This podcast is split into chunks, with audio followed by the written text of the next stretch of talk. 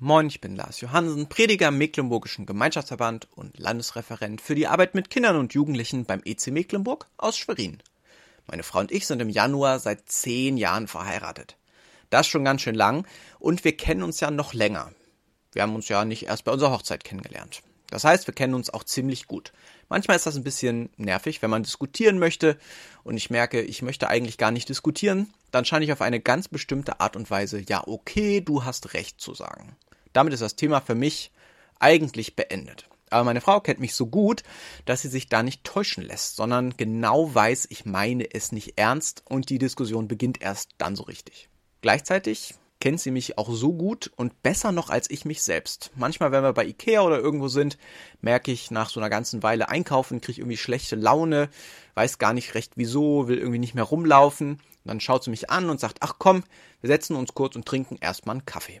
Und dann geht's eigentlich auch wieder. Oder beim ersten Tag von Freizeiten, das ist für mich immer ja super stressig, wenn ich alles vorbereitet habe und merke, jetzt muss ich nur noch warten, dass die Teilnehmer kommen, jetzt kann man nichts mehr machen. Dann, dann laufe ich rum und will immer irgendwas essen, aber die Küche ist noch am Aufbauen und irgendwie gibt's nichts so richtig. Und ich weiß, meine Frau packt mir dann so Erdnüsse im Teigmantel an, die ich genau in diesen Momenten als Nervennahrung einfach unbedingt brauche. Sie kennt mich durch und durch.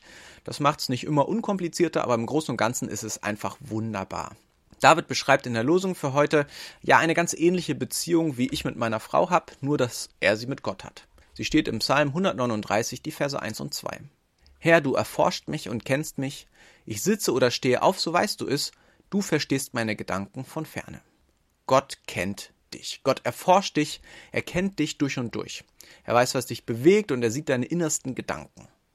Das kann im ersten Moment etwas erschreckend sein. Hört sich an wie Überwachungsstaat. Gott ist da und schaut auf dich und sieht deine Gedanken. Aber ich glaube, wie wir diese Verse verstehen, hat wirklich viel mit unserem Gottesbild zu tun. Glaube ich an einen Polizeigott, der mich überwacht, der mir eine reindrücken möchte, der mich beobachtet und nur auf einen kleinen Fehler wartet und mir auf die Finger haut und sagt, und wieder hast du's falsch gemacht. Oder glaube ich an einen Gott, der es gut mit mir weint, der möchte, dass mein Leben gelingt.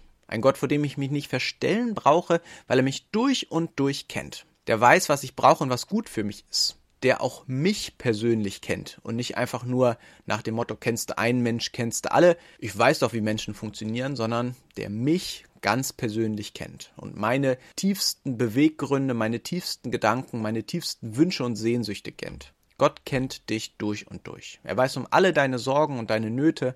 Er weiß um alles Versagen und alle Schuld und all das führt nicht dazu, dass er sich abwendet und sagt, nee, mit dem Lars, also mit dem will ich nichts mehr zu tun haben.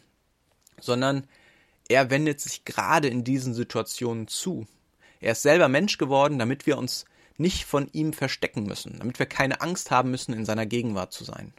Er weiß, wo du bist und wer du bist. Er weiß, was du brauchst. Egal, ob es ein tröstendes Wort, ein Zuhörer, Kaffee oder Erdnuss im Teigmantel sind. Er will dir helfen, dir beistehen, heute, aber auch in allen Zeiten. Er meint es gut mit dir. Er sieht dich und passt auf dich auf. Amen.